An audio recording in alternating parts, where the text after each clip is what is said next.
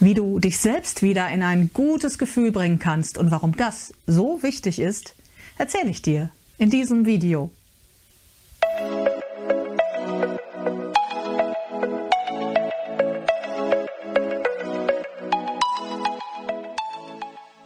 Ich bin Claudia Stenner und ich unterstütze und stärke Frauen in und nach Krisen- und Konfliktsituationen wieder mutig zu werden, das Leben wieder aktiv in die Hand zu nehmen.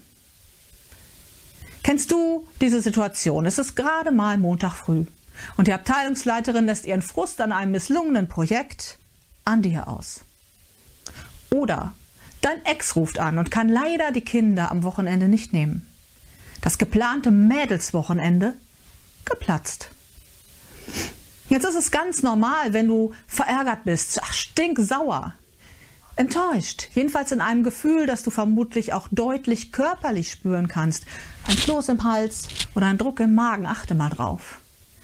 Wir reden hier von sogenannten niedrig schwingenden Gefühlen, das heißt, diese Gefühle rauben dir Energie. Weißt du, was ich meine?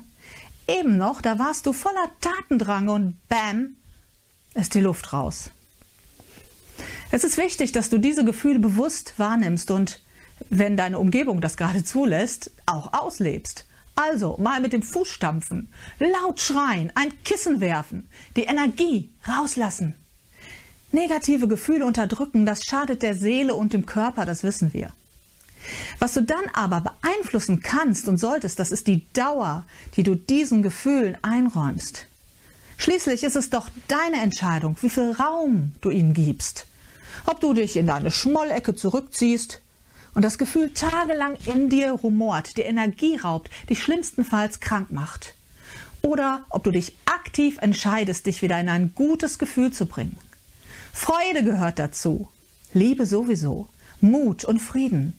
Ja, schon Akzeptanz ist ein deutlich höher schwingendes Gefühl als Wut. Gut, vielleicht fragst du dich, wie komme ich dahin, wenn ich gerade so in Rage bin? Und ich rate dir, eine Art Notfallkoffer zu packen. Mach dir eine Liste mit Dingen, von denen du weißt, dass sie dir gut tun und dass sie dich schnell auf andere Gedanken und in ein gutes Gefühl bringen.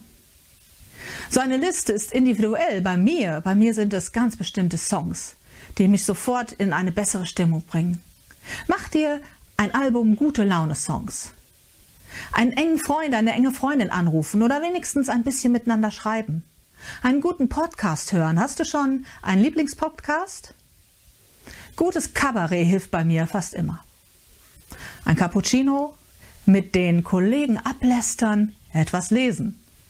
Ich empfehle dir eine Liste mit unterschiedlichen Ideen, je nachdem, wo du dich gerade befindest, ob du allein bist oder eben nicht.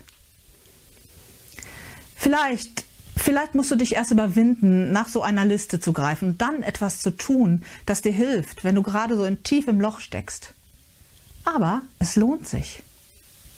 Nochmal, es ist deine Entscheidung, wie viel Zeit und Raum du schlechten Gefühlen gibst. Und es liegt an dir, dich aktiv um gute Gefühle zu kümmern. Was kommt auf deine Liste? Schreib doch gern deine Ideen und deine Erfahrung damit hier unter das Video. Ich bin gespannt. Und wenn mein Impuls dir gefallen hat, dann hinterlass mir doch bitte ein Like und abonniere Coachy TV, denn es gibt auf diesem Kanal regelmäßig wertvolle Anregungen für dich und deinen Alltag. Mein Name ist Claudia Stenner und ich wünsche dir einen guten Start in die Woche und gute Gefühle.